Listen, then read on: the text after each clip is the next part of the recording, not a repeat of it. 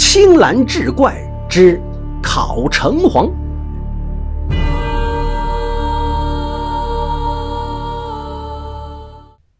宋生是本县的秀才。一天，他生病卧床，忽见一个小官吏拿着帖子，牵着一匹额上有白毛的马来找他，对他说：“请您去考试。”宋说：“考官还没来，为何马上就考试？”来的官吏也不多说，只是催他上路。宋生只好带病骑上马跟他走了。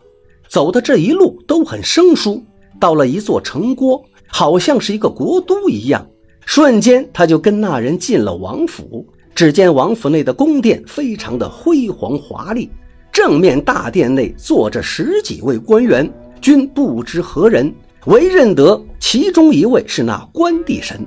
殿外屋檐下有两桌，两个坐墩，已有一个秀才坐在那里。宋生便与这人并肩坐下，桌上分别放着笔纸。不多时，就发下试题来，上面仅有八字：一人、二人，有心无心。很快，两人文章写完，呈交殿上。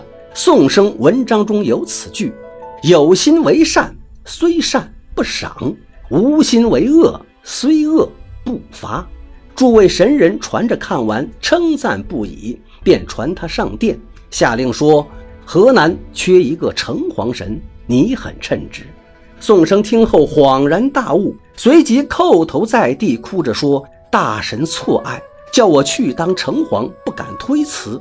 只是我家有七十多岁的老母，无人奉养，请大神准我事后母亲去世后再去赴任。”为此，坐在正面的一位像帝王的人取宋生母亲的寿命簿来查看。一个长着胡子的官吏捧过簿子翻看一遍后，禀告说：“还有阳寿九年。”诸神犹豫，一时拿不出主意。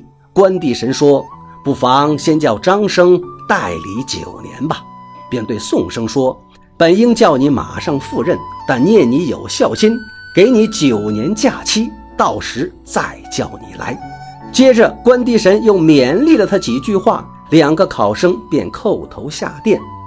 那张秀才握着宋生的手送至郊外，自我介绍说是常山县人，姓张，还给宋生做送别诗一首。原文有这样两句：“有花有酒春常在，无烛无灯夜自明。”宋生便上马作别而回。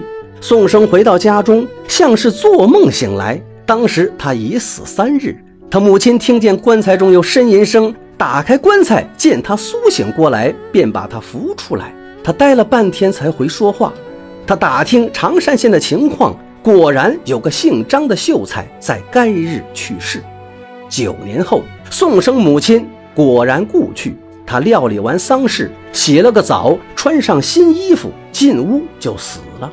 其岳父家住城内西门里。一天，忽见宋生骑着红缨大马，带着许多的车马到他家拜别，一家人都非常惊疑，不知他已成神人，急忙跑到宋家询问，才知宋生已死。